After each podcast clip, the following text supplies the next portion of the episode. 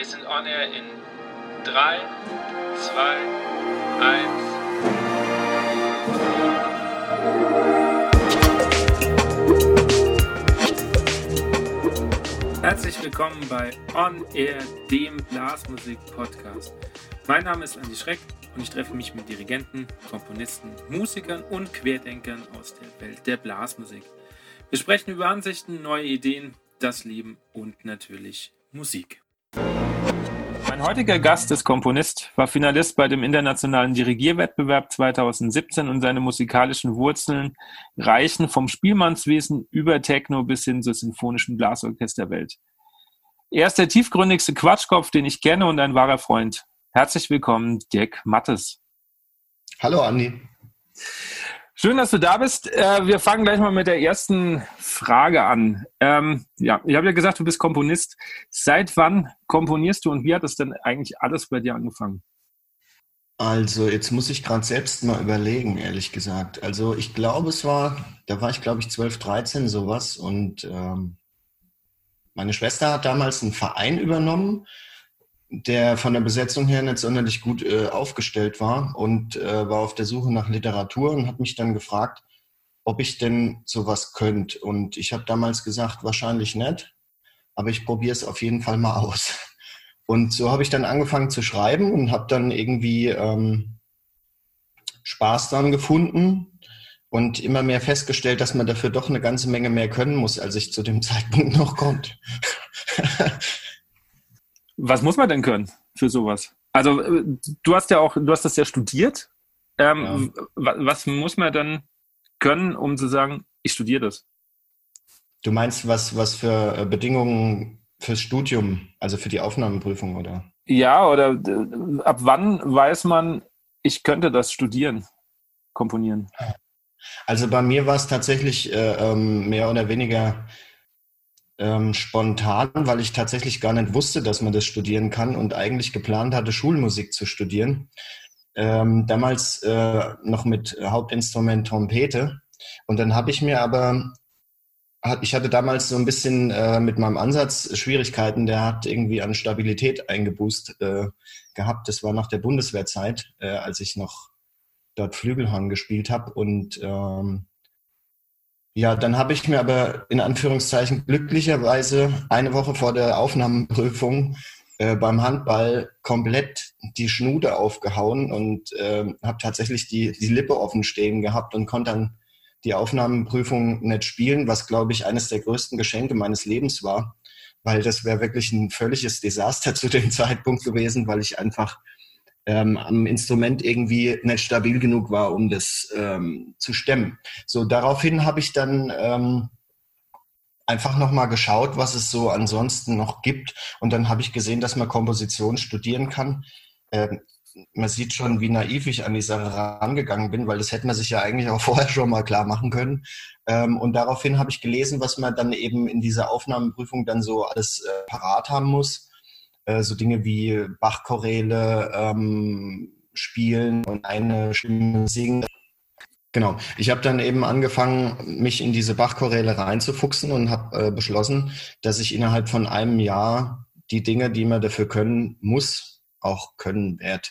Und dann habe ich einfach ein Jahr lang mich konsequent darauf vorbereitet und ähm, glücklicherweise hat es dann auch zu einem Studienplatz in Würzburg gereicht. Muss man vorher viele Stücke geschrieben haben, um die Aufnahmeprüfung zu machen? Oder langt da, wenn ich einfach eine schöne Melodie schreibe? Ich frage jetzt mal ganz naiv. Ähm, wenn ich das richtig in Erinnerung habe, musste man drei Kompositionen einreichen. Und die wurden dann im Prinzip, äh, waren dann Gesprächsgrundlage in der, ähm, in der mündlichen Prüfung. Ah, okay. Kannst Und natürlich auch Bewerbungskriterium. Also äh, wenn du da jetzt drei Sachen hingeschrieben, äh, hingeschickt hast und, und äh, der Professor hat sich gedacht, okay, bei dem brauchen wir gar nicht nachfragen. Ähm, das war sozusagen die erste Runde mehr oder weniger. Ah, okay. Kannst du mal ein bisschen erzählen, wie so, so ein Alltag von einem Komponisten aussieht? Ich glaube, viele haben so die ähm, Vorstellung, du sitzt am Schreibtisch oder im Garten, wartest, bis die Muse kommt, schreibst es auf und dann äh, war's das. Mhm. Wer auch immer diese Muse ist, sie möge gern vorbeikommen. Ich habe immer einen Platz für sie frei. nee, also die Realität sieht leider ein bisschen anders aus. Ähm, das ist zum Teil, zum Teil tatsächlich äh, einfach auch echt handwerkliche Arbeit. Also wenn Ideen mal entwickelt sind, bei mir ist es meistens so, dass ich ein sehr genaues Gespür für die Zeit und die Dramaturgie von einem Stück habe.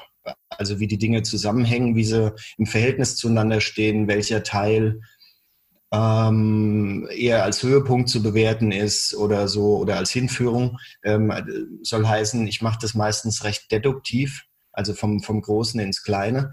Und dann, ähm, dann fülle ich diesen Inhalt. Und aus dem, aus dem Generieren der, der, des Kleinen, also sozusagen der Melodien, der Harmonien und so weiter, ähm, verändert sich dann natürlich das äh, große Bild auch wieder.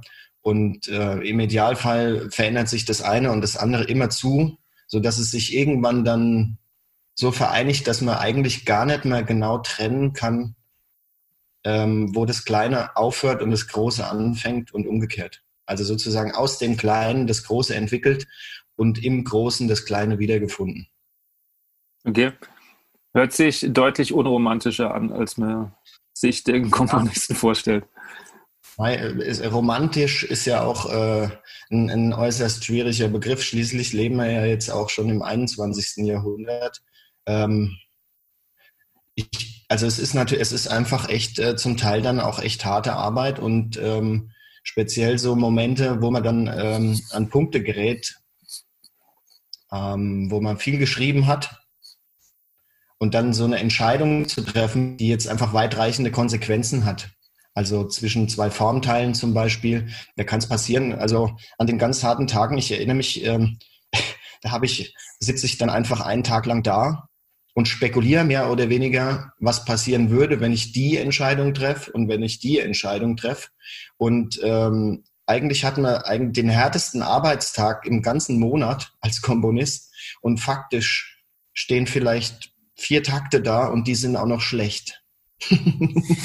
und äh, das Interessante ist dann aber meistens, also ich kann jetzt nur von mir sprechen, ähm, meistens ist es dann so, dass die Tage da, danach dann wirklich, äh, da wird dann wahnsinnig viel Strecke gemacht. Wie so eine kleine Geburt sozusagen.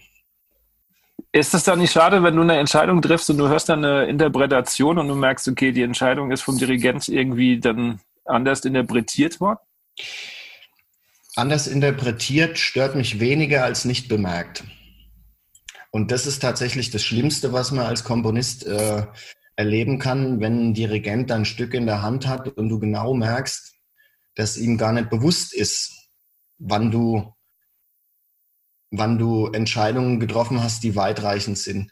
Weil so kommt natürlich der Dirigent niemals zu dem Gehalt von der Musik oder zumindest dem, was ich glaube, was der Gehalt von dieser Musik ist.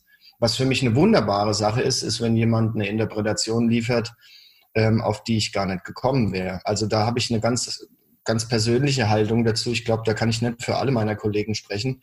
Aber ich finde es wunderbar, wenn jemand in meiner Musik was findet oder was sieht, ähm, auf das ich vielleicht gar nicht gekommen bin oder zumindest einen Fokus auf was legt, äh, wo bei mir kein Fokus war. Das finde ich immer sehr spannend, weil ähm, weil es doch irgendwo zeigt, dass viele Dinge, mit denen man am Ende von der Komposition, also am Abschluss von der Komposition, ähm, mit denen man dann hadert und, und zehnmal drüber nachdenkt und, und auf einmal stellt sich, äh, stellt sich dann doch die Erkenntnis ein, dass andere Fragen viel spannender gewesen wären. Und dann gibt es auch wieder einen Grund, ein nächstes Stück zu schreiben. Das heißt, du, du gehst von einem Stück zum nächsten und holst dir die Inspiration vom Stück davor.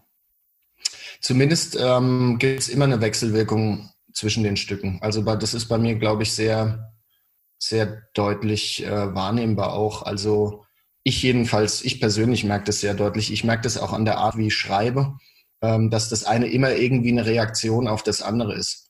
Das äh, kann eine total logische Reaktion sein im Sinne von, dass man Ideen weiterentwickelt oder dass man versucht, ähm, Ideen zu komprimieren oder eben zu ja, auf eine andere Art und Weise zu verarbeiten. Oder es kann auch ähm, die absolute Verneinung von dem vorher sein. Also wenn ich zum Beispiel das Gefühl habe, dass ich mich in einem Stück äh, mit, einer, mit einer gewissen Sache so klar und deutlich ausgedrückt habe und so intensiv beschäftigt habe, dass ich der Sache nichts mehr hinzuzufügen habe, dann ist es die logische Konsequenz für mich jedenfalls, das absolute Gegenteil danach zu tun. Also okay. ist es dann auch spannend. Okay. Ähm, weil wir vorhin schon bei der Muse war, die dich besuchen soll. Ähm, wo holst du denn deine Inspiration her oder beziehungsweise was veranlasst dich dann zum Schreiben? Menschen. Mich veranlassen Menschen zum Schreiben. Die Art und Weise, wie ich mit Menschen interagiere, wie äh, Menschen mich auf was aufmerksam machen. Und ähm, natürlich, der, der Nährboden von allem ist halt, ist, ist, ist meine persönliche, mein, meine persönliche, mein seelisches Empfinden. Und äh, als, als, als wahrscheinlich wichtigste Komponente, das sind es natürlich die, die großen Meister der alten Zeiten. Also ähm, wenn ich mich mit einer Malersymphonie auseinandersetze oder mit einer Beethoven-Symphonie oder einem Brahms-Requiem oder sonst irgendwas in der Richtung, ähm, da passieren immer Dinge mit mir, die, die mich neu über Musik nachdenken lassen und im besten Fall ähm, mich auf einen Stein aufmerksam machen, den ich schon hundertmal gesehen habe, aber bisher noch nicht umgedreht habe, um zu schauen, ob was drunter zu finden ist. Du hast gerade Zeit als ähm, wichtige Komponente erwähnt. Ähm, das heißt, du, du siehst es auch äh, wie Celi Bidake, der ja die Zeit auch sehr in den Fokus von Interpretationen stellt. Zeit als Bedingung für Existenz. Das ist das, was ich, äh, was ich zumindest glaube, verstanden zu haben von dem, was Celi Bedache denkt. Und ja, ich würde sagen, das ist ja tatsächlich schon ein Ausspruch, der der schon äh, von Mozart stammt, dass die zeitlichen Dimensionen darüber entscheiden, ob du was als sinnvoll oder äh, geeignet wahrnimmst oder nicht. Ich habe den genauen Wortlaut nicht, aber ähm, wenn die Proportionen von verschiedenen Ereignissen, also die zeitlichen Proportionen von verschiedenen Ereignissen einfach nicht zusammenpassen, dann ist, ist für mich ein Stück gescheitert. Okay. Das ist auch unter anderem dann der Punkt, wo ich sage, da habe ich mit sämtlichen, ähm, sämtlichen, ich sag mal ganz despektierlich, Potpourris Riesenprobleme. Ich benutze bewusst diesen Begriff, ähm, weil man erlebt immer wieder, dass ein Stück anfängt und ähm, dann kommt dann dieser eine Teil, von dem jeder weiß, dass das da drin sein muss. Der ist dann von mir aus zwei Minuten lang. Dann kommt der nächste Teil, von dem jeder auch weiß, dass der da drin sein muss. Der ist dann eine Minute 30. Und äh, so geht es dann äh, fort. Und irgendwann ähm, stellt man dann fest, naja, jetzt ist dieses Potpourri zu lang. Und äh, ja, aber jetzt müssen da unbedingt noch vier andere wichtige äh, Dinge rein und die, die kleben wir dann einfach so 20 Sekundenweise dran damit dann irgendwie äh, das Sammelsurium aus, aus Nutzlosigkeit irgendwie komplett ist. Und da muss ich ganz ehrlich sagen, das finde ich einfach nur abstoßend. Das ist für mich einfach, wenn ich das höre, also wenn ich mich davor nicht innerlich schütze, dann werde ich echt wütend. Und leider muss ich sagen, ist das äh, ähm, gängige Praxis in der Art, Dinge zu arrangieren. Und äh, da möchte ich wirklich sagen, das ist, das, das ist was, damit habe ich so große Probleme, das, da fehlen mir die Worte und das ist echt selten. Okay, aber ist Zeit und Zeitwahrnehmung nicht auch ein bisschen subjektiv? Also wo ist, wo ist, äh, äh, ähm, woran misst man, dass die Proportionen jetzt für jeden wirklich gleich empfunden werden, gleich richtig empfunden werden? Ich glaube, es gibt keine, äh, keine Möglichkeit dafür zu sorgen, dass es von jedem gleich empfunden wird. Das ist ja auch wichtig. Ähm, und ich kann auch aus eigener Erfahrung sagen, dass ich ähm, immer wieder mit meinen eigenen Proportionen am Hadern bin. Also das eine Mal habe ich das Gefühl, das passt genau, das nächste Mal habe ich das Gefühl, das ist mir ein bisschen zu lang. Äh, das nächste Mal wache ich auf und habe irgendwie einen eiligen Tag, da ist es mir irgendwie ein bisschen zu kurz. Ähm, das kann man natürlich, das ist ein Anspruch, dem kann man eigentlich nie wirklich gerecht werden. Ich will damit nur sagen, wenn man die Frage ignoriert, dann ist es einfach unverzeihlich. Hast du das Gefühl, dass ähm, sich zu wenige jetzt mal Dirigenten dann auch darüber ähm, einen Kopf machen? was zeitliche Proportionen angeht, in dem Stück, das Sie interpretieren? Ja, ich denke, ähm, ich denke zumindest, dass es äh, eine Sache ist, die wichtig wäre zu bedenken. Ich möchte nicht sagen, dass das viele nicht tun, weil ich weiß nicht, was die Leute tun. Ich kann nur sagen, was ich höre und ich habe oft den Eindruck, dass sie es nicht getan haben. Und ähm, ich, also ich kann nur von mir jetzt als Dirigent sprechen. Ich habe überhaupt keinen Grund, irgendeine Note zu spielen oder spielen zu lassen, ohne zu wissen, was die für Konsequenzen für den Rest des Werks hat. Ja. Also natürlich ist ein C-Dur-Akkord schön, aber ein C-Dur-Akkord im Verhältnis zu einem, sagen wir mal, danach äh, Fis-Dur-Akkord ist doch was völlig anderes, als wenn danach ein F-Dur-Akkord kommt. Die gehen Hand in Hand, verbinden sich ganz geschmeidig und die anderen stehen eben als, als, als, ähm, ja, als völlig konträre Momente gegeneinander. Und ähm, ich finde, man kann natürlich sagen, ja, ich genieße jetzt diesen einen schönen C-Dur-Akkord und ich genieße den anderen Fis-Dur-Akkord und sage einfach, naja, das sind zwei schöne Akkorde, aber es muss einem doch klar sein, dass die Beziehung zwischen diesen beiden Elementen, und da ist man wieder bei Cedi Bedache, dass, das eigen, dass der eigentliche Gehalt der von der Musik die Beziehung zwischen diesen beiden Elementen ist und nicht die beiden Elemente an sich. Wenn zwei Menschen in einem Raum sind, dann ist es ja auch nicht so, dass der eine an der einen Seite steht und der andere steht an der anderen. Die unterhalten sich nicht, die äh, ähm, reagieren nicht aufeinander. Ja, herzlichen Glückwunsch, da kannst du den zweiten Menschen auch einfach weglassen. Aber wenn man dann zu zweit steht und sich unterhält und, und aufeinander reagiert, dann ähm, stellt der eine eine Frage und auf einmal kommt der andere vielleicht zu einer Erkenntnis, ähm, die er ohne die Frage gar nicht äh, gehabt hätte. Ja, das ist doch das Interessante daran, sich zu unterhalten. Und ich glaube, diese, nennen wir es mal Gravitation oder diese Kräfte, die zwischen, zwischen Menschen wirken, die gibt es zwischen Tönen, die gibt es zwischen äh, Formteilen und die gibt es in, in der Zeit, natürlich. Und das ist für mich das, was mich wirklich bewegt, so schön C-Dur Gott sein kann. Sehr philosophisch, aber ähm, ja, bin ich bei dir auf jeden Fall. Gibt es Merkmale, an denen man sofort erkennt, okay, das ist eine Mattes-Komposition? das ist eine sehr, das ist eine sehr schöne Frage. Wie hat äh, John Cage gesagt, ich möchte sie nicht mit einer Antwort verderben. Also soll heißen, ich glaube, frag einfach andere Menschen und du wirst bessere Antworten bekommen als von mir. Du hast vorhin gesagt, dich bewegen Menschen um zu komponieren. Wenn ich jetzt als Dirigent hergehen will und dein Werk mehr verstehen möchte, bei klassischen Komponisten ist das ja relativ, relativ einfach. Ich kann mir eine Biografie kaufen, ich kann Briefwechsel anschauen.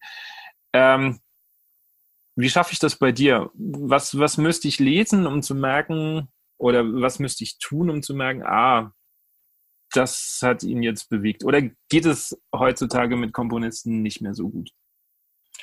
Also zum einen besteht ja die Möglichkeit, da ich das Glück habe, noch lebendig zu sein, äh, dass man mich einfach kontaktiert. Ähm, meine Kontaktdaten findet man wunderbar im Internet auf meiner Webseite www.dirkmattes.com und äh, jeder, der Bedarf verspürt, kann sich auch sicher sein, dass ich äh, da gerne darauf reagiere. Ich freue mich immer, wenn sich Leute bei mir melden und irgendwie Interesse an meinem Werk haben. Ähm, das ist der Vorteil, den man als lebendiger Komponist hat. Und ähm, ich finde es eigentlich schade, dass die wenigsten davon Gebrauch machen, weil warum, wollt, warum äh, will man ein Buch über mich lesen, wenn man einfach mich fragen kann? Vielleicht, weil die Scheu zu groß ist. Na, wer vor mir Angst hat, dem ist nicht zu helfen. naja, aber wenn ich jetzt, keine Ahnung, ich habe jetzt ein Mittelstufen-Orchester, da frage ich jetzt natürlich auch nicht jeden, jeden äh, Komponisten an und ähm, äh, was er sich dabei gedacht hat, weil ich, glaube ich, auch ein bisschen mir überlegen würde, okay, wenn das jetzt jeder macht, ist vielleicht die falsche Herangehensweise, aber ähm, gibt es nicht irgendwas, wo du sagst, ah, das könnte man noch wo kämen wir, wie heißt's, wo kämen wir denn dahin, wenn niemand ginge, um zu schauen, wohin man käme, wenn man ginge? Von wem? Keine Ahnung, aber ein sehr kluger Satz. Das heißt, am besten, wenn man was von dir spielt, dich einfach mal anschreiben. also ich gehe doch tatsächlich davon aus, ähm, dass es mir in den meisten Fällen gelungen ist, äh, was zu schreiben, was man verstehen kann. Also soll heißen, ich bemühe mich eigentlich schon immer darum, ähm, das, was ich ausdrücken will, zwar immer irgendwie oder in häufiger Form äh, im Subtext irgendwie zu verankern, aber ich glaube, dass die meisten Sachen doch äh, verständlich sind. Ich bemühe mich immer darum, dass meine Musik für sich spricht.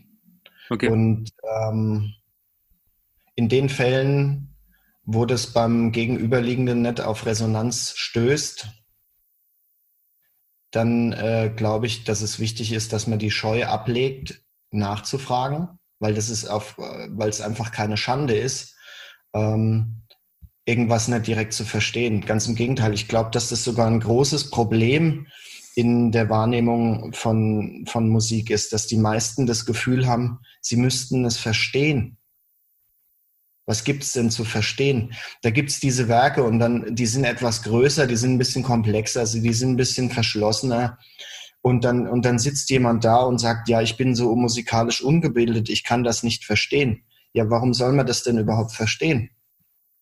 Kann man das nicht einfach nur genießen? Es reicht doch, das völlig wahrzunehmen und, äh, und, und zu schauen, was macht es mit einem. Man muss doch nicht aus dem Konzert rausgehen und danach die Weisheit mit Löffeln gefressen haben und anderen Leuten erklären, was das jetzt äh, war. Es reicht doch völlig, in ein Konzert zu gehen, zu schauen, was das mit einem gemacht hat und danach ein anderer Mensch zu sein oder im besten Fall ein Stück, sich selbst ein Stück näher gekommen zu sein. Da geht es doch nicht darum, dass man danach ein Referat über den, über den Komponisten halten kann, äh, ähm, ob der jetzt äh, in, im vorderen Karlgrund oder im hinteren Karlgrund geboren worden ist.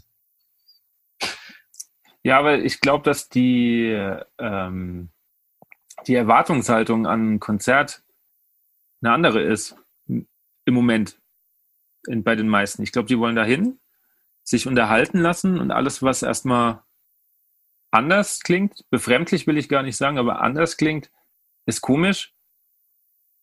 Also bin ich nicht unterhalten. Weißt du, was ich meine? Mhm. Ja, ja, gut. Äh, das ist natürlich die, die Komponente ästhetisches Erleben auf Basis von Erfahrung. Soll ja. heißen, Dinge, die man halt schon mal zumindest so ähnlich irgendwie gehört hat, sind für einen einfach leichter erreichbar als Dinge, die ähm, auf, ein, auf, auf ähm, im eigenen Erfahrungshorizont noch überhaupt keinen, keinen Gegenpol haben. Also das ist ja völlig klar. Und das ist, glaube ich, auch äh, eine große Schwierigkeit für uns Komponisten, weil es ja doch immer darum geht, ein Stück zu schreiben, in dem eine eigene Note drin ist oder eine eigene Aussage, eine eigene Tonsprache oder wie auch immer. Ähm, ja, was kann ich denn jetzt dafür, wenn mein Gegenüber meine Tonsprache sozusagen befremdlich findet, im Sinne von, er hat vorher noch nichts gehört, an das das andockt. Da kann ich ja nichts dafür. Soll ich jetzt, äh, soll ich jetzt so schreiben, dass das für jeden anderen direkt zugänglich ist? Ich habe das, äh, also das ist ja ein Thema, das beschäftigt mich schon, schon, schon viele Jahre. Und ich muss ganz ehrlich sagen, ich habe dir, ähm, hab, hab die Erfahrung gemacht, dass, ähm, dass es unmöglich ist, weil man kann nicht planen, wie Stücke auf einen, auf, auf, auf den Gegenüber wirken. Ich habe mal ich habe mal äh, mein, mein, mein Vordiplomsstück, also sozusagen meine Zwischenprüfung im, im Studium, habe ich aufgeführt. Und ähm, das war, in der Mitte war ein, ein wunderschöner Choral und außenrum war ein ziemliches, äh, äh, ich nenne es mal Gemetzger oder Geschlachter. Also am Ende ist sozusagen dieser Choral eigentlich niedergeprügelt worden vom Schlagzeug. Also eine ganz, ganz bittere Kiste eigentlich mit, einer wundersch mit einem wunderschönen, fast heiligen Moment in der Mitte. Und äh, danach äh, kommt, kommt, kommt ein, ähm, ein Mädchen auf mich zu, nimmt mich in den Arm und weint und sagt, das war das Bewegendste, was er jemals gehört hat. Dann drehe ich mich um, dann kommt, ähm, kommt ein etwas älterer Herr auf mich zu und ist mehr oder weniger aggressiv und, und, und brüllt mich an, was eigentlich mit mir los wäre, dass ich sowas mache. Und, äh, und vielleicht eine Minute später äh, treffe ich auf meinen alten Gehörbildungslehrer und der sagt, naja, so was Gewöhnliches habe ich ja schon ein paar Mal gehört. So, jetzt diese drei Erfahrungshorizonte mit einem Stück zu befriedigen, ist schlicht unmöglich. Ja. Die Frage wäre tatsächlich, was würde denn rauskommen, wenn diese drei Menschen sich in einem Raum befinden und unterhalten würden? Würden die denn überhaupt über einen Konsens kommen? Und ich behaupte wahrscheinlich nicht. So, wie soll ich jetzt als Komponist also was schreiben, was es möglich macht, dass alle drei damit zufrieden sind? Das geht nicht. Und im Übrigen, das ist auch als, als Komponist gar nicht mein Ziel. Es ist mein Ziel, mich auszudrücken, Dinge, äh, ähm, Dinge nach außen zu tragen, die ich nicht in Worte kleiden kann. Also wo Worte einfach nicht ausreichen, um die Botschaft, die ich senden will, zu senden. Ja, wenn einem jetzt diese Botschaft nicht gefällt, da kann ich ja jetzt nichts dafür. Soll ich jetzt ein anderer Mensch sein? Nee, ich finde äh, schön, dass du das mal so sagst und auch diese Geschichte erzählst, weil ich glaube, das hilft vielleicht dem einen oder anderen Dirigenten auch mal ein bisschen mutiger zu sein in seinem Konzertprogramm, weil ja oft der Gedanke da ist, ah, ich weiß nicht, ob das beim Publikum ankommt, das können wir nicht machen. Ähm, um quasi diese Konfrontation aus dem Weg zu gehen, die ja eigentlich von vornherein vorprogrammiert ist, weil ja Menschen da sind. Ich glaube, ich glaube, dass es ein Stück weit dazugehört so integer zu sein, dass man auch gewisse Reibungen mit dem Publikum aushält. Ich sage das bewusst im, im Sinne von, äh, dass es nur ein Stück weit nötig ist, weil man darf natürlich das Publikum nicht völlig ignorieren. Das ist äh, ja, das ist klar. Dirigiere selbst und ich weiß ganz genau, wovon ich spreche. Das ist auch einfach äh, kein schönes Erlebnis danach, muss ich ganz ehrlich sagen. Ähm, aber ähm, ich glaube, dass man als Dirigent schon auch die Verantwortung hat, sich hin und wieder mal auf, auf dünnes Eis zu begeben. Und wenn man, wenn man eine geschickte Programmplanung an den Tag legt, dann schafft man das auch, ähm, Dinge auf eine Art und Weise zu vermitteln, dass selbst wenn jemand vorher den Erfahrungshorizont nicht hatte, um das Stück in Anführungszeichen zu ertragen, dann besteht doch die Möglichkeit, in dem Konzert Dinge gegenüberzustellen, mit denen das Werk in Reaktion tritt. Und schon hat der Zuhörer, der, der vielleicht mit dem einen Werk an sich nichts anfangen kann, die Möglichkeit, das mit den anderen in Beziehung zu setzen. Und dann beginnt es doch, dass, dass der äh, Zuhörer kreativ mit seinem Erlebnis ähm, umgehen kann. Und dann ist es am Zuhörer, ob er das macht oder nicht. Verordnen können wir es nicht. Wir können nur Angebote machen. Ja, Inwieweit gehört die Dirigententätigkeit zum Komponisten? Ich kann nur für mich sprechen, ähm, weil es gibt ja durchaus auch Kollegen, also äh, Kompositionskollegen meine ich jetzt, äh, die überhaupt nicht dirigieren und die ja trotzdem wunderbare Musik schreiben. Ähm, für mich ist es sehr wichtig, auch zu dirigieren, weil ich zum einen immer ähm, die praktische Machbarkeit ähm, am eigenen Leib erfahren darf. Das heißt, ja. wenn ich komponiere, stelle ich mir schon vorher die Frage, ob das jetzt wirklich so schwer sein muss an dieser Stelle. Was nicht heißt, dass ich es dann nicht mache, wenn es trotz, also wenn es schwer ist. Nur, ich stelle mir die Frage, ist es überhaupt nötig, dass es so schwer ist? Oder gäbe es vielleicht eine, eine praktikabel, äh, praktikablere Lösung? Wenn ich dann aber zu dem Schluss komme, dass diese Schwierigkeit oder diese Herausforderung nötig ist, dann, dann möchte ich darüber auch nicht mehr diskutieren müssen. Ich finde es immer lustig, wenn ich Uraufführungen habe und dann äh, Orchestermusiker dann so fragen, ja, könnte man das nicht auch so machen? Da sage ich, natürlich könnte man das. Eine andere Antwort gibt's nicht, aber ich will das nicht. Es ist dann irgendwie so, als wären wir auf einem Bazar. Die Musiker fangen dann an zu feilschen, weil sie es nicht üben wollen. Da denke ich mir, na ja, gut, äh, wenn die Pianisten äh, eine Beethoven-Sonate nicht üben wollen, ja, dann werden sie nicht weit kommen. Als Komponist schaust du ja bestimmt nochmal ganz anders auf die Werke, die du dirigierst. Äh, was ist dir dabei wichtig, wenn du die aussuchst? In der Programmgestaltung von ja. mir. Ja. Das ist ja ein Thema, das äh, beschäftigt viele Dirigenten und da wird viel drüber geredet und es gibt viele Positionen. Also ich möchte mich da zu weit aus dem Fenster lehnen, weil ich es, glaube ich, selten geschafft habe, ein äh, Programm zu entwickeln, mit dem ich hundertprozentig konform bin. Ich habe mich immer bemüht um Horizonterweiterung und ich habe mich immer bemüht, äh, trotzdem auch meine Musiker irgendwo abzuholen, ähm, wo sie stehen. Und ich habe mich immer um die Horizonterweiterung des Publikums bemüht und habe auch mich immer bemüht, äh, das Publikum ähm, sozusagen da abzuholen, wo sie stehen. Ob mir das gelungen ist, das weiß ich nicht. Und in den Fällen, wo ich glaube, dass mir das gelungen ist, weiß ich auch nicht, ob das andere so sehen.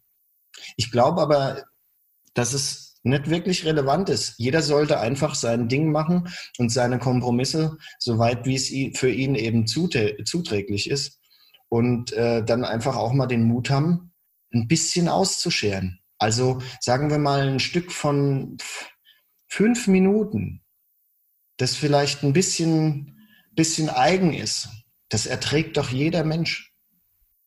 Da ja. geht doch das ist für jeden Menschen, selbst wenn es ihm nicht gefällt, erträglich. Ich höre mir ja auch Dinge an, die für mich einigermaßen unerträglich sind und laufe nicht amok im Konzert. Ja, und für mich ist es eben einigermaßen unerträglich, mir was anzuhören, was ich eine Milliarden Mal schon besser gehört habe. Also nicht von der Aufführung her, sondern jetzt in der, in der, in der Gestaltung der Musik wenn ich dann äh, ähm, so, eine, so eine Kadenz höre, die ich einfach schon hundertmal gehört habe und da ist einfach nichts, nichts drin in diesem Werk, was mir irgendwas bietet, was ich noch nicht erlebt habe, ja, dann langweile ich mich zu Tode. Da fragt sich doch auch keiner, ist dieses Stück zu langweilig für Dirk Mattes? Das stimmt. Und wonach suchst du dann das Werk aus? Also jetzt so die Kompo ähm, Komponistensicht. Also du guckst ja jetzt nicht nur darauf, okay, ist es für den Musiker gut, ist es für das Publikum gut? Du hast ja nochmal einen, wahrscheinlich einen anderen Blick. Oder vielleicht so formuliert, was macht eine gute Komposition aus? Hm. Ich denke, Musik, die mich bewegt, hat was. Und dem danach zu spüren, finde ich interessant. Es kann also sein, dass ich durchaus ein Werk äh, programmiere, weil ich, ähm, weil ich nicht genau weiß, was ich davon halte. Ja.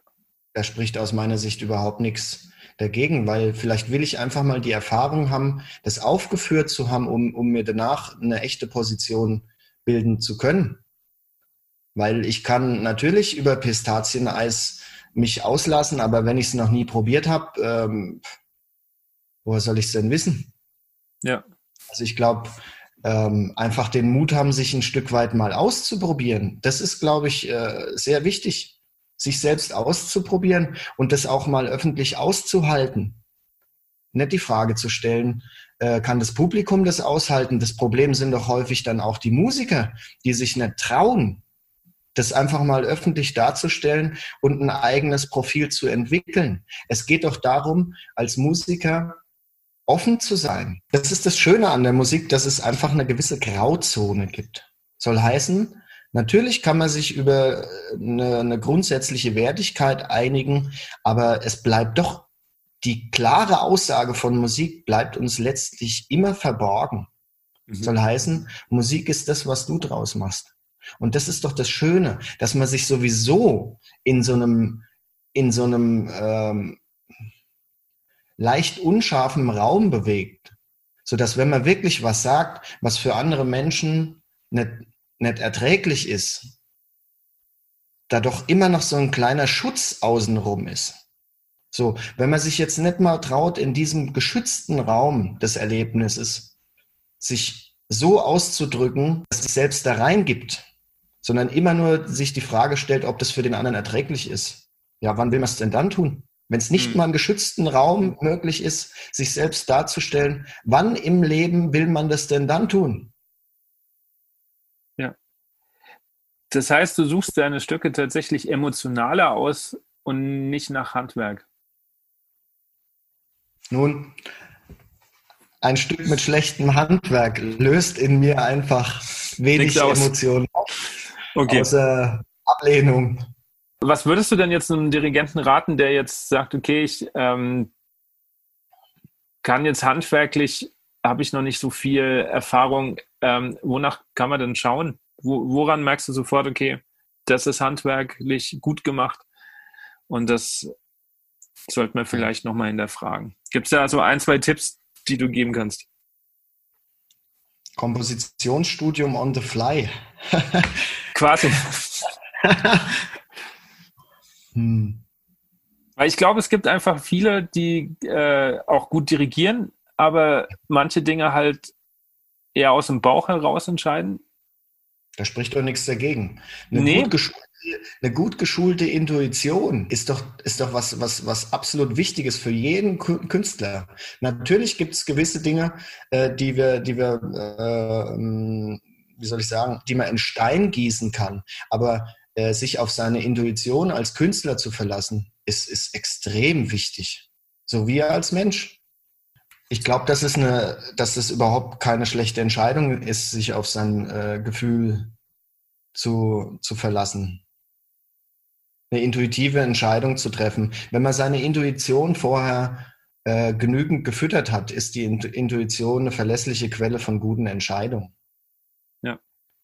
Ich denke, als das ist ja auch äh, im, im Leben ist es genau dasselbe. Wir treffen Entscheidungen aus dem Bauch heraus äh, und benutzen danach äh, unseren, unseren Verstand, um dann Gedankengebäude außen rum zu bauen oder vielleicht oben drüber zu bauen, dass das Ganze dann rechtfertigt. Aber in Wahrheit haben wir unsere Entscheidung doch längst getroffen.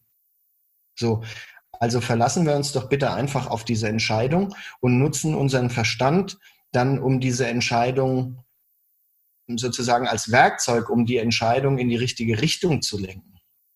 Das halte ich für wesentlich vernünftiger, als jetzt zu sagen, äh, dass ich die Instanz bin, die jetzt sagen darf, was gute Kompositionen sind. Ähm, wenn du anfängst äh, mit deinem Konzertprogramm und dein, deine Partitur vor dir liegen hast, ähm, wie fängst du an? Liest du erst? Hörst du Aufnahmen oder sind die für dich völlig tabu, dass du dich Mhm. nicht beeinflussen lässt? Ich glaube, dass es bei mir immer ein bisschen unterschiedlich ist. Ich bin, ähm, ich bin ein Mensch, ich brauche verschiedene Ebenen, auf denen ich mich Dingen annähe. Mhm. Soll heißen, äh, ich lese die Partitur sehr genau, speziell von den Werken, die mich besonders interessieren. Ähm, ich laufe dann auch einfach manchmal durch die Natur und, ähm, und höre die Musik sozusagen weiter durch, also ohne Aufnahme. Ich brüte sie sozusagen aus. ähm, und natürlich höre ich mir auch mal eine Aufnahme an. Aber meistens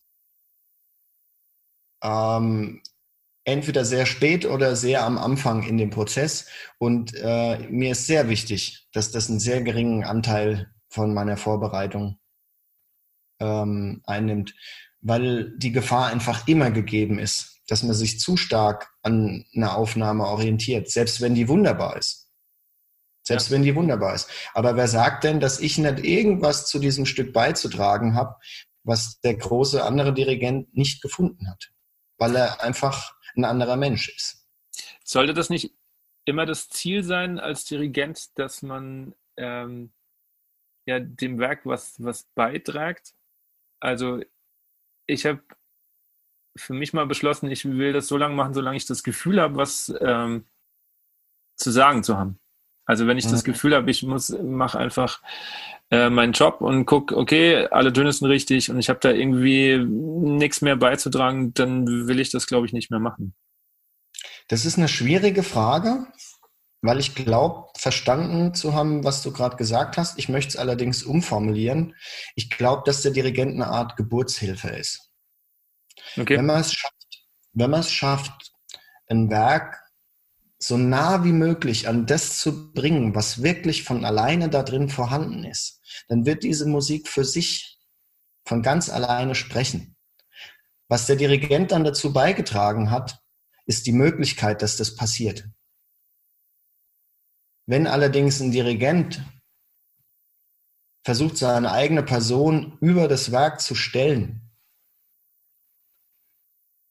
dann weiß ich nicht, ob da wirklich was so Gutes dabei rauskommt. Es sei denn, die Komposition hat tatsächlich gewisse Mängel Hm. oder das Notenmaterial. Es gibt irgendeinen Übergang, der vielleicht ein bisschen unklar notiert ist, wo einfach auch ähm, es mehrere Möglichkeiten gibt, damit umzugehen.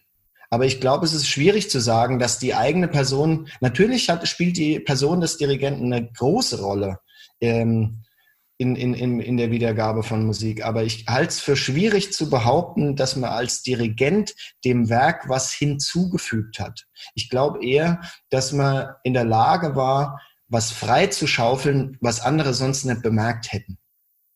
Wie ein Archäologe.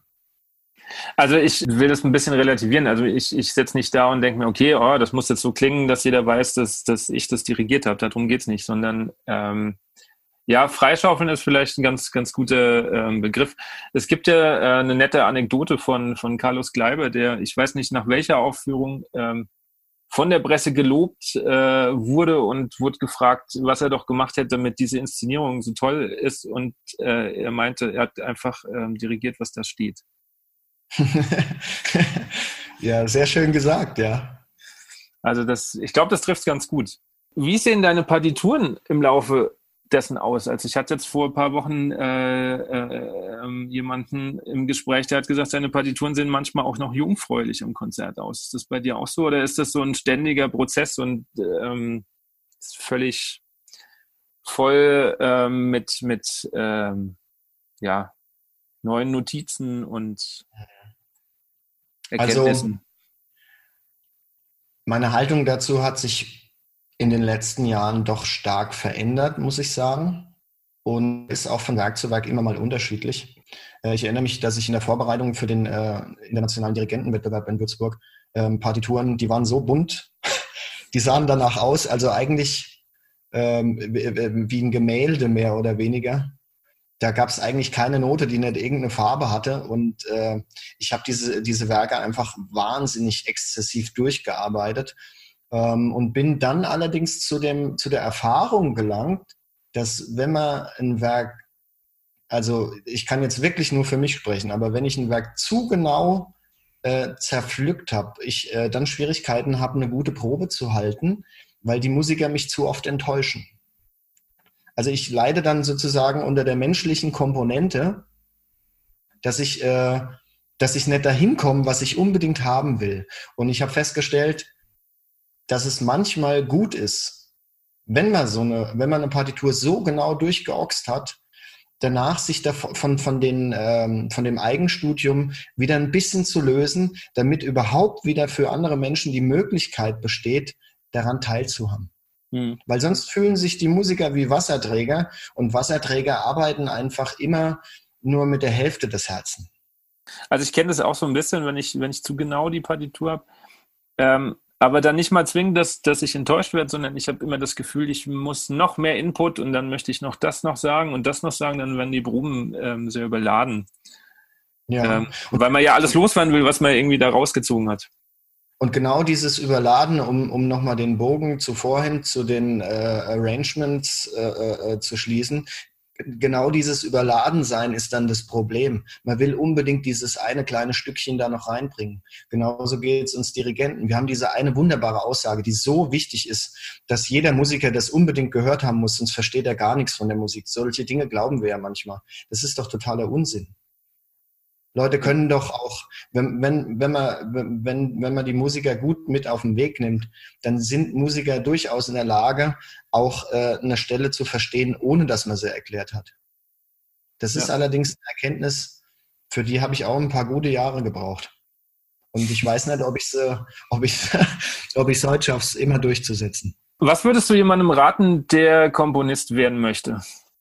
Ein junger Mensch? Ja neugierig sein, unbedingt neugierig sein. Alles, alle Musik, die einen bewegt, die einen, wo, von der man das Gefühl hat, oh mein Gott, das, da ist was ganz Besonderes drin. Anschauen.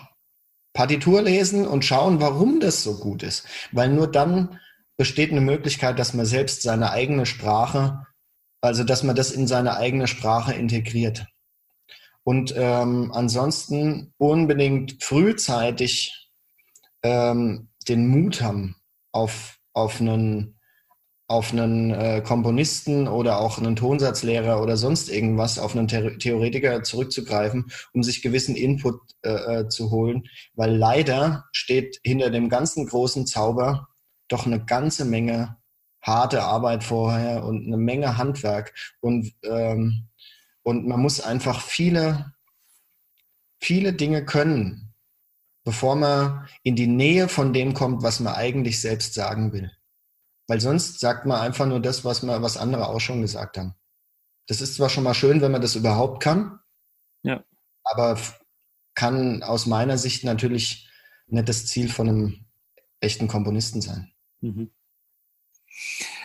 Äh, ich habe zu Beginn schon gesagt, dass deine Wurzeln unter anderem im, im Techno liegen, was ja doch sehr spannend ist für einen Komponisten heutzutage. Ähm, inwiefern hat sich das äh, im Studium oder auch jetzt noch bezahlt gemacht? Oder ist das so separat weg, dass es eigentlich keine Rolle mehr spielt? Also die elektronische Musik ähm, ist für mich zeitlebens ein Mysterium gewesen. Ich erinnere mich, dass ich das erste Mal ähm, im Techno gehört habe und ich hörte diese Klänge und ich habe einfach nicht verstanden, wie die entstehen. Normalerweise höre ich eine Geige und ich sehe, naja, okay, äh, der, der rupft da gerade an der, an, an der G-Seite rum und dann weiß man, aha, da kommt ungefähr das und das raus. Aber da waren auf einmal so Klänge und ich hatte überhaupt keine Ahnung, was das ist. Das hat mich irgendwie fasziniert. Auf der anderen Seite fand ich das äh, faszinierend, dass, ähm, dass die mehr oder weniger der technische Fortschritt zu einer Musik geführt hat, die doch irgendwie eine Komponente von, ja, von Urmusik irgendwie hat. Also so von, von steinzeitartigem Getrommel und äh, diese Spannung aus, ähm, aus sowas Fortschrittlichem und dann aber so einer völligen äh, Reduktion auf, auf irgendwas total äh, äh, Urtümliches, das hat mich irgendwie einfach fasziniert und dann habe ich mich damit auseinandergesetzt. Die Frage war jetzt, was hat, was spielt es heute oder im Studium mhm noch für eine Rolle? Also im Studium hat es eine sehr große Rolle gespielt, weil ich damals tatsächlich viel ähm, elektroakustische Kammermusik gemacht habe. Soll heißen, die ähm, ich habe kleine Besetzungen äh, gehabt ähm, und jeder hatte dann ein Mikro und ich habe äh, mit einem äh, Computerprogramm vorher Aktionen programmiert, ähm, die ausgelöst werden und die Mikros ähm, haben das Direktsignal der Spieler eben ähm, an, an meinen Computer dann weitervermittelt und äh, dann eben Prozesse über die Boxen ausgelöst. Das fand ich insofern spannend, als dass das die elektronische Musik mal erhoben hat über dieses, äh, was ja viele sagen, sie hören nur seelenlose Klänge. Mhm. Und ähm, den Gedanken fand ich einfach faszinierend, dann zu sagen, naja gut, wenn da aber vorher eine Seele ist, dann wird der Klang ja nicht seelenlos. Das habe ich dann sehr viel, äh, also das hat einen sehr großen Anteil in meinem Studium äh, eingenommen das war einfach mein persönliches Ding. Interessanterweise, als das Studium vorbei war, äh, habe ich mich davon sehr plötzlich eigentlich abgewendet, obwohl eigentlich kein direkter Anlass dazu bestand. Ähm, aber ich würde sagen, speziell fürs Orchestrieren äh, hat es einen, also auf mich einen wahnsinnigen Einfluss. Einen wirklich wahnsinnig. Ich erinnere mich, dass ich Stücke gehört habe, ähm, also ähm, aus, aus dem 20. Jahrhundert, ähm, zu Beginn meines Studiums, äh, und habe eigentlich äh, neue Musik gehört, die sogenannte neue Musik, und äh, habe eigentlich vom inneren Auge ähm, Synthesizer-Klänge gesehen und habe gesehen, an welchem Regler gerade jemand dreht. Dabei war es ein Orchesterstück von Ligeti. Manchmal Atmospheres war es, glaube ich, sogar, genau, ja. ja. Gehen wir nochmal zu dem Ur-Techno zurück, was ich, also das ist so eine Musik, die bleibt für mich unent, unerschlossen, weil, und da komme ich jetzt zu dem, was du vorhin gesagt hast, womit ich überhaupt nicht klarkomme, sind die zeitlichen Dimensionen. Das verstehe ich sehr gut, ja. Also das ist tatsächlich eine Musik, wo direkt zu mir spricht und sagt, ich verstehe diese Proportion nicht. Das dauert mir alles zu lang, bis irgendwann sich irgendwas entwickelt. Ja. Ich glaube, ich glaub, dass man das tatsächlich, tatsächlich ähm, dass es da ein meditatives Element gibt. Das klingt jetzt vielleicht ein bisschen skurril, äh, speziell wenn man dann äh, so ein, so ein 140 äh, BPM geschrubbt da irgendwie hört. Ähm, aber ich glaube, es gibt ein meditatives Element, also eins, in der, in der sich Zeit auflöst, in, in gewisser Weise. Ja, also ich habe mir auch schon mal öfters überlegt, ob ich vielleicht einfach mal tatsächlich dazu tanzen sollte und dass es in dem Moment quasi Gebrauchsmusik ist und nichts zum Hören in dem Sinne spielt sicherlich auch eine große Rolle. Man kann ja jetzt natürlich nicht sagen, der Techno an sich, weil wie in jeder anderen Musikrichtung gibt es da ganz unterschiedliche ja. Strömungen. Die einen sind eher äh, auf Gebrauch ausgelegt, soll heißen, dass die Leute eben eine Party feiern und tanzen können. Andere sind eher, äh, sagen wir mal, experimentell. Ähm, da geht es tatsächlich irgendwie um, um eine gewisse Horizonterweiterung. Aber ich glaube, das äh, kann man von jeder Musik äh, letztlich sagen. Also das stimmt. Das, ja. Das ist schwierig, da ein abschließendes. Ich kann nur sagen, was, was für mich der, der, der spezielle Reiz war war einfach diese, war, war dieses Aufeinandertreffen von zwei eigentlich für mich völlig unvereinbaren Dingen. Ja, was man vielleicht an der Stelle äh, nochmal sagen sollte oder äh, wo ich mich auch nochmal öffentlich bedanken möchte, ist äh, für diesen fancy ähm, Intro-Song, den du mir gebastelt hast. Oh, gutes ähm, Stichwort, ähm, ich ganz vergessen, ja. Ähm, kannst du da kurz was dazu sagen, weil ich schon mal gefragt worden bin, was, was das, also ja nicht was es ist, aber wer hat das gemacht und was war die Idee dahinter vielleicht? Ja. Also schön, dass du es erwähnst, weil das hatte ich jetzt tatsächlich völlig vergessen. Das hatte ich gar nicht auf dem Schirm. Ähm, ich habe für diesen Intro-Song ähm, tatsächlich einen, einen, einen, kleinen Schnipsel aus meiner ähm, ersten Symphonie, an der ich gerade im Moment arbeite, verwendet, in der es auch ein elektronisches Zuspiel äh, geben wird. Äh, und zwar basiert es auf einem anderen Orchesterwerk von mir, das heißt Symphonia. Und ähm, dann hatte ich tatsächlich ähm, diesen Beat, den der danach kommt, das war tatsächlich mal ähm, ähm, wesentlich schneller. Also ich bestimmt irgendwie, keine Ahnung, 30 BPM irgendwie schneller. Und äh, damals hatte ich äh, aus einem anderen, äh, aus einer anderen Komposition von mir die Sirenen äh, tatsächlich äh, so einen kleinen Techno-Remix gemacht. Das war so eine kleine Spielerei von mir.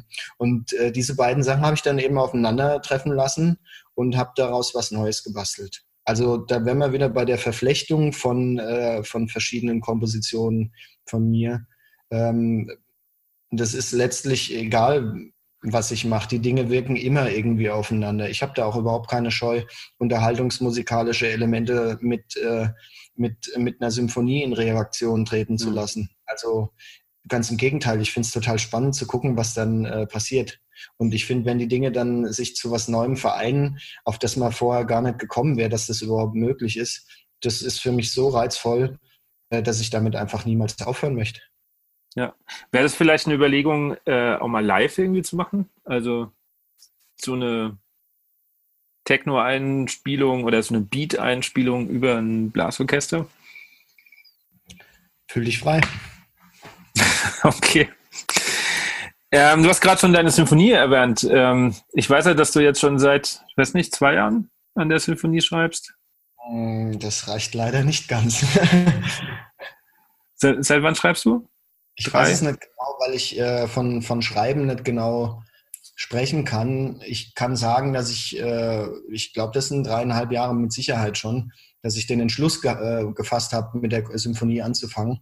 Aber das hat erstmal bedeutet, dass ich ähm, dass ich mindestens noch ein Jahr überhaupt gebraucht habe, den Stand zu haben, überhaupt zu wissen, was eine Symphonie für mich sein kann.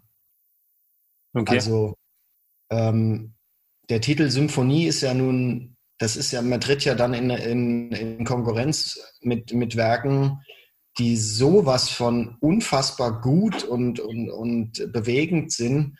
Also ich würde mich niemals trauen, Symphonie darüber zu schreiben, bevor ich nicht das Gefühl habe, dass ich irgendwas ähm, zu der Sache beizutragen habe, was dem äh, von der Wertigkeit zumindest annähernd entspricht.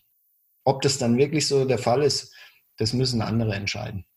Hast du dir, ähm, weil dreieinhalb Jahre klingt ja jetzt schon doch sehr lang, aber hast du dir ähm, einen Endpunkt gesetzt? Ende des Jahres. Gibt schon jemand, der, der das dann uraufführen wird oder schreibst du erst mal kurz dann? Oder findet sowas vorher sogar schon im Gespräch statt, bevor man überhaupt den langen Weg einer Symphonie beschreitet? Ich denke, dass es jedes Mal unterschiedlich ist. Also äh, ich habe Werke geschrieben, die waren Auftragswerke, die waren natürlich dann völlig ähm, äh, zeitlich terminiert. Da war dann auch gleich klar, wer die Uraufführung macht. Oder ich habe Gebrauchsmusik geschrieben, soll heißen, Werke, die ich einfach gebraucht habe für ein Konzertprogramm. Und jetzt äh, bei dieser Symphonie war es mir wichtig, ähm, keinen Termin zu haben. Ja. Auch keinen, keinen Aufführungstermin zu haben, weil ich nicht wollte, dass ich vor, äh, voreilige Entscheidungen treffe. Für mich ist die Symphonie zu schreiben, ist für mich, ähm, das ist, ist schon so ein bisschen so eine Lebensaufgabe. Also ich erinnere mich, dass ich, ähm, dass ich als Teenager in der Frankfurter Oper zum ersten Mal eine Symphonie gehört hatte. Für einen Komponisten ja verhältnismäßig spät angeblich. Und das war damals Dvorak's äh, Neunte.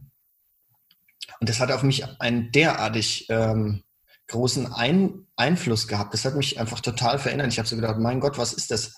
Ich will auch sowas können. Okay. Und äh, ich glaube, dieser naive Wunsch, den habe ich nie aufgegeben. Und ähm, ja, es ist, ist eine Art Traum von mir. Und deswegen äh, war es mir wichtig, diese erste Symphonie nicht einfach so irgendwie rauszufeuern, sondern wirklich das Gefühl zu haben, dass wenn das Ding kommt, ähm, ich da alles dafür getan habe, was eben, was eben möglich ist. Ja. So wie beispielsweise Brahms, der nach der neunten Beethoven seine erste ja auch sehr, sehr, sehr spät veröffentlicht hat, weil er sich einfach nicht getraut hat, dieses Werk irgendwie zu schreiben, äh, weil, weil die neunte Beethoven irgendwie über allem stand. Und ähm, ja, und jetzt ist Brahms ja nur wirklich kein schlechter. das heißt, du arbeitest aber jetzt nicht ausschließlich seit dreieinhalb Jahren nur an der Symphonie. Also da gibt es noch Werke daneben. Ja, also ich habe ähm, immer wieder zwischendrin auch andere Sachen. Unter anderem Symphonia habe ich äh, neu gearbeitet gehabt. Das wurde dann äh, von der Bläserphilharmonie Aachen äh, unter Tobias Hausig auf dem Deutschen Musikfest in Osnabrück aufgeführt. Und jetzt im Moment, kurz vor der Beendigung des dritten Satzes meiner Symphonie, habe ich kurz eingefügt, ein kleines äh, Stück namens Marie, das sich äh, so ein bisschen mit dem Thema Schönheit äh, auseinandersetzt. Gibt es Zeiten, in denen du haderst, ob du noch was schreiben solltest? Ja. Gehört Ja, diese Zeiten gibt es auf jeden Fall.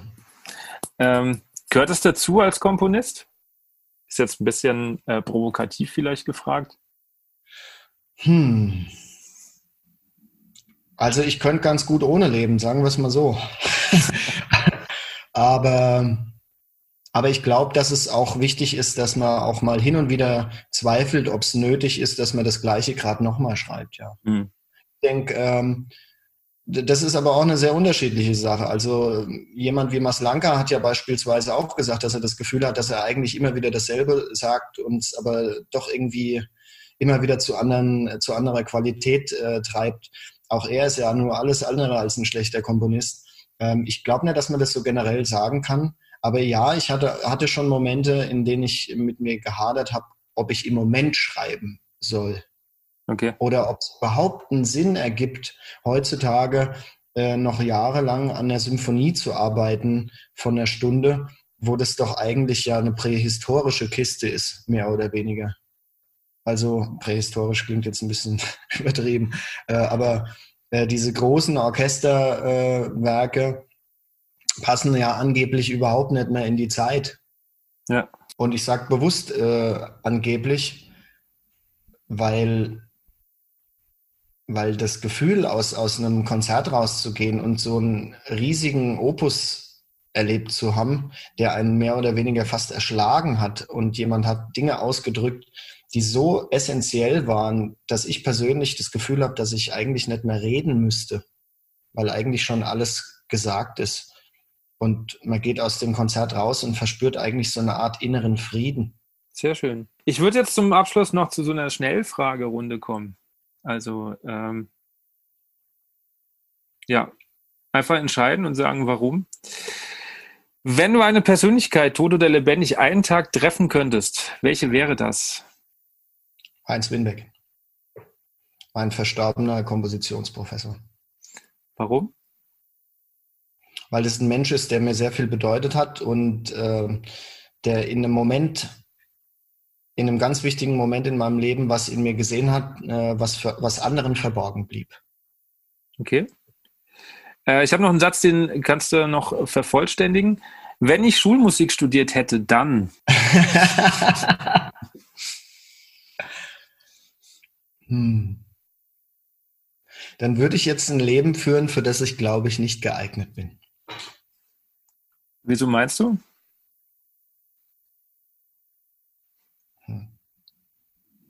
Ich arbeite wirklich sehr gern mit, mit Jugendlichen und äh, auch mit, mit Kindern. Allerdings ähm, bin ich mit dem Format Schule ähm, insoweit nicht konform, als dass ich das fünf Tage die Woche ertragen möchte. Okay. Ich habe überhaupt keine Schwierigkeiten an der Schule äh, zu arbeiten, mal einen Vortrag zu halten oder mal einen Workshop zu geben oder äh, mal Instrumentalunterricht zu geben oder sonstiges. Aber die Vorstellung, dass ich das fünf Tage die Woche hätte, ist, ist mir einfach, ähm, ist mir fremd. Mhm. Im Übrigen eigentlich äh, fast bei jedem anderen Job auch. Also du genießt quasi auch, dass du ähm, deine Zeit frei einteilen kannst und auch alleine arbeiten kannst. Freier Geist, freie Zeit. Ja. Wenn du hättest wählen können, von wem du gerne Schüler gewesen wärst, wer wäre es? Beethoven, Bruckner, Mahler? Das ist jetzt sehr fies. Ich weiß. Das ist jetzt sehr fies, weil du ja natürlich genau weißt, dass du jetzt äh, drei meiner Heroes mehr oder weniger ähm, rausdeutest. Hm. Du kannst natürlich auch dich für alle entscheiden und äh, mir sagen, warum. Hm. Nee, ich kann darauf keine wirkliche Antwort geben. Ähm, was mich bei Beethoven zeitlebens fasziniert, ist, ist, ist die Polarität in seiner Komposition. Diese Gegenüberstellung von zwei Extremen, aus der er dann einfach äh, fast annähernd jedes Werk schafft. Da, da braucht man eigentlich in, in, in den meisten Werken nur bis Takt 8 oder 16 oder so schauen und, äh, und sieht mehr oder weniger, okay, da stellt jetzt einer zwei Dinge nebeneinander und eigentlich ist schon völlig klar, daraus wird jetzt alles gebastelt. Das fasziniert mich einfach. Ähm, auf der anderen Seite die große Hoffnung, die dann aus seiner neunten raus, äh, ähm, raussprüht, nachdem er doch sehr, sehr innerlich sehr dunkle Zeiten äh, erlebt hat und das mehr oder weniger als Spätaussage, das fasziniert mich wahnsinnig. Bei Bruckner ist es so, dass mich die Harmonien in Verbindung zur zeitlichen Dimension wahnsinnig faszinieren und, äh, und, und einfach diese, diese Verbindung zu Gott, die ich als sogenannter Atheist ja zwar nicht habe und trotzdem mich da drin wiederfinde. Das ist das Faszinierende für mich an Bruckner, dass ich diese, dass ich dieses, also glaube jedenfalls, mich da drin wiederzufinden. Ich weiß ja nicht, was er jetzt tatsächlich da, jedenfalls dock ich an diese Energie voll und ganz an.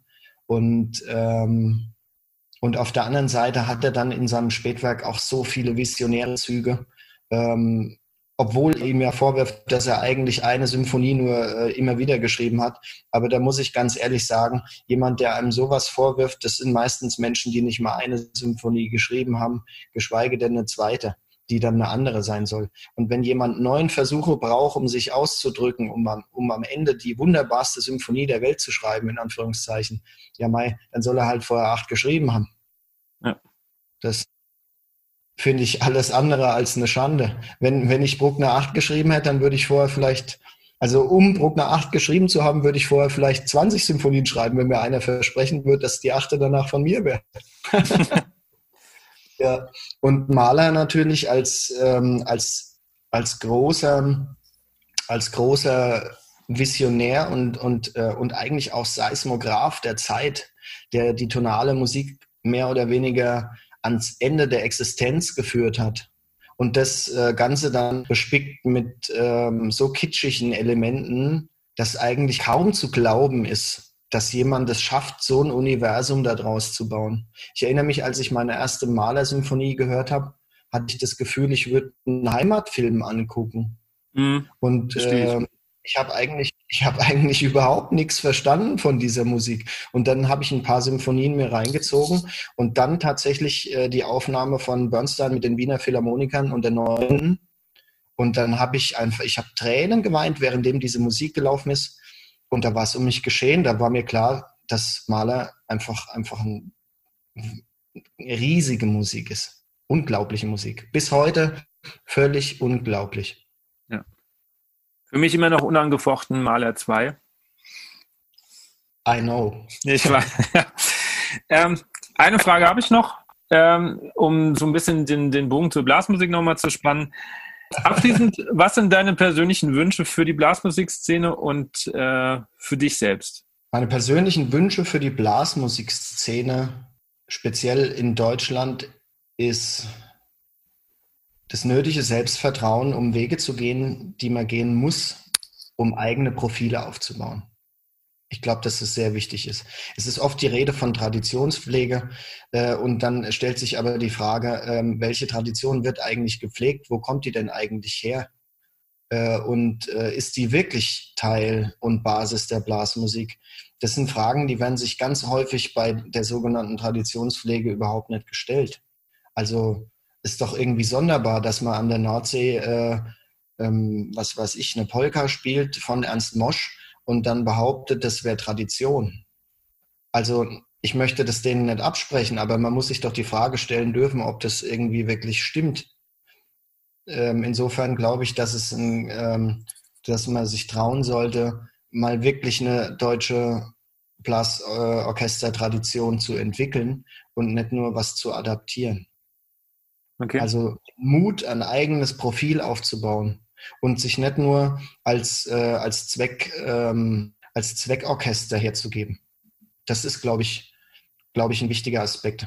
Die, die, äh, die Vernetzung mit dem eigenen Ort, wie, es häufig äh, auf ländlichen Gebieten ist, dass man eben dann äh, auf Festen spielt oder mit, ähm, mit der Kirche Gottesdienste bestreitet und so weiter. Das sind zweckgebundene Dinge, äh, gegen die es überhaupt nichts zu sagen gibt. Aber warum verbietet es denn jetzt, dass man auf der anderen Seite ähm, was anstößt, was wohin führen kann, wo jetzt vielleicht noch gar keiner weiß, wie wunderbar das sein kann. Ja. Insofern wünsche ich mir vor allen Dingen Horizonterweiterung äh, in, in, sämtlichen in sämtlichen Regionen, so in, in, egal ob das die Dirigenten sind, ob das die Orchester sind, ob das die Vorstände sind oder auch die Verbände. Ich glaube, dass das verdammt wichtig ist, einfach mal über den Tellerrand rauszuschauen und mal zu erblicken, was alles möglich ist um überhaupt eine Idee davon zu entwickeln, was man selbst eigentlich dazu beizutragen hat. Eigentlich ähnlich wie ich es als Komponist mache, wenn ich mir andere andere äh, Kompositionen großer Meister anschaue und äh, Teile darin wiederfinde oder ich mich in Teilen davon wiederfinde und dann aber versuche, was Eigenes draus zu machen. Und ich denke, äh, das ist äh, eine Herangehensweise, die könnte man als Vorstand äh, wenn man sich eben anschaut, was, was äh, große oder gute Ensembles oder fruchtbare Ensembles äh, gemacht haben, damit dieser Weg äh, bestritten wurde, glaube ich, dass das durchaus Sinn macht, sich diese Konzepte anzuschauen und einfach mal zu überlegen, was kann ich davon zu Hause umsetzen und inwiefern muss ich das so modifizieren, dass das auf uns passt. Und das Gleiche betrifft die Dirigenten oder Verbände. Und deine persönlichen Wünsche? Meine persönlichen Wünsche. Meine persönlichen Wünsche sind, dass ich wieder vor die Tür darf und arbeite. Weil so schön das ist, äh, zu komponieren, ich lieb's und ich habe äh, im Vertrauen auch ähm, im, im letzten Jahr so viel dirigiert, dass ich mich, äh, dass ich wirklich Schwierigkeiten hatte, wieder zurück zum äh, Komponieren zu finden. Äh, insofern war das für mich jetzt tatsächlich so ein, äh, so ein Wink mit dem Zaunpfahl, so dass ich wieder voll ins Komponieren rein bin. Und ich, ich finde es wirklich schön, dass ich das im Moment so exzessiv machen darf. Aber ganz ehrlich, ich vermisse tatsächlich, mich mit Menschen auszutauschen. Ich äh, vermisse, ein Orchester zu erleben. Und, ähm, und ich finde es auch äh, ein Stück weit echt schade, äh, wenn, ich, wenn ich mir anschaue, äh, dass jetzt äh, Autohäuser aufgemacht haben und ich eigentlich noch, äh, noch nicht äh, die Erlaubnis habe, äh, zu musizieren mit anderen Menschen. Das finde ich schon, äh, das finde ich schon eine harte Nummer, muss ich ganz ehrlich sagen. Ich wünsche mir, dass ich wieder vor die Tür darf und dann meine Zeit mit guten Menschen teilen darf. Das ist ein schönes Schlusswort. Dann bedanke ich mich für das Gespräch. Sehr gerne. Ich hoffe, du hast ein bisschen Spaß gehabt. Es hat mir sehr viel Spaß gemacht und ich kann mich nur auf viele weitere Folgen dieses wunderbaren Podcasts. Ja, wir hätten noch stundenlang weiterreden können und äh, ich hoffe, euch hat es äh, Spaß gemacht und hat vielleicht Aspekte ähm, über Komposition, über Musik aufgemacht, über die man sich so bewusst noch nicht Gedanken gemacht hat. Wenn euch diese Art gefallen hat oder und ihr sagt, sowas würdet ihr gern mehr hören, wenn über ja solche metaphorischen Dinge, aber auch essentielle Dinge über Musik mehr geredet wird, dann lasst es mich wissen äh, und schreibt mir auf info@andischreck.de oder auf meiner Facebook-Seite oder bei Instagram. Ansonsten nicht vergessen, den Podcast zu abonnieren bei Spotify, bei Apple Podcast und ruhig weitersagen. Für die nächste Folge habe ich mir zwei Gäste eingeladen und wir werden über Wertungsspiele reden. Sinn und Unsinn. Ansonsten wünsche ich euch noch eine gute Zeit.